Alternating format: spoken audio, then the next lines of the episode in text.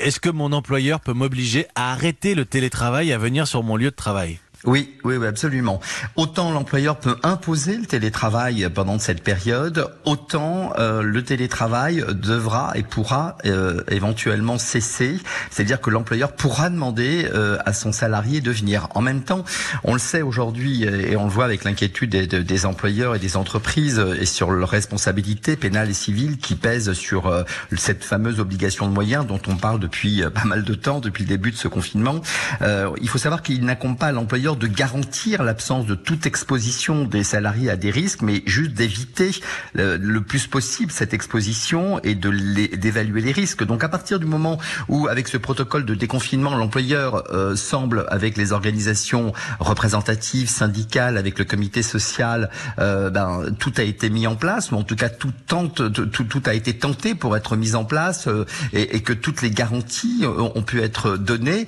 normalement, le, le salarié ne pourra pas exiger de rester en télétravail, même si on le sait, et le, gouvernement l'a martelé, au moins pour les trois semaines qui vont suivre le 11 mai, euh, le conseil qui est donné aux entreprises le temps de s'organiser et de privilégier, quand cela est encore possible, le télétravail des, des salariés. Mais je me, pardonnez-moi, j'insiste je, et je ne sais pas quelle est l'activité de Julien, il l'a pas euh, précisé, euh, mais euh, on a le Premier ministre qui nous dit qu'il faut privilégier le télétravail quand c'est encore possible et en même temps on a ces injonctions à relancer l'économie. Je me mets à la place du salarié qui dit ben moi je peux très bien travailler là. Pourquoi est-ce que je, me déplacerai pourquoi est-ce que j'irai dans les transports en commun? Alors que je ne sais pas si c'est le cas de Julien hein, j'extrapole à travers sa question mais euh, il y, a, quand même un problème de, de consigne euh, qui manque de clarté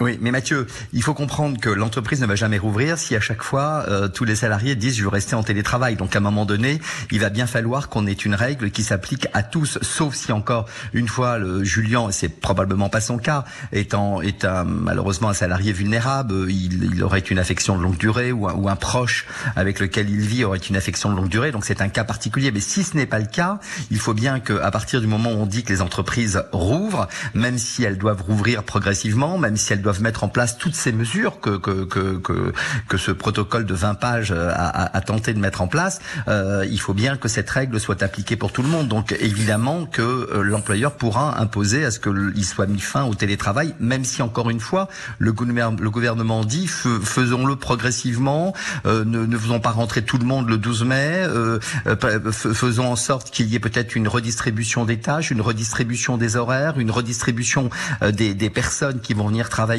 Peut-être qu'il va y avoir un, un, un mi-temps pour chaque, pour pour certains salariés en télétravail qui pourront venir euh, l'autre mi-temps. Enfin, voilà, il y a, y a toute une, une, une on, on, va re, repenser évidemment la distribution et l'organisation du travail, mais pour autant, euh, il y, a, y a une reprise qui est annoncée. Et, et on le sait aussi, euh, le ministère de l'économie ne, ne va pas soutenir, en tout cas au-delà du, 11, du 1er juin, ce qui est certain, c'est que le chômage partiel au-delà du 1er juin, sauf circonstances exceptionnelles qu'on vient de voir avec une autre question tout à l'heure, euh, le chômage partiel devrait peu ou prou s'arrêter.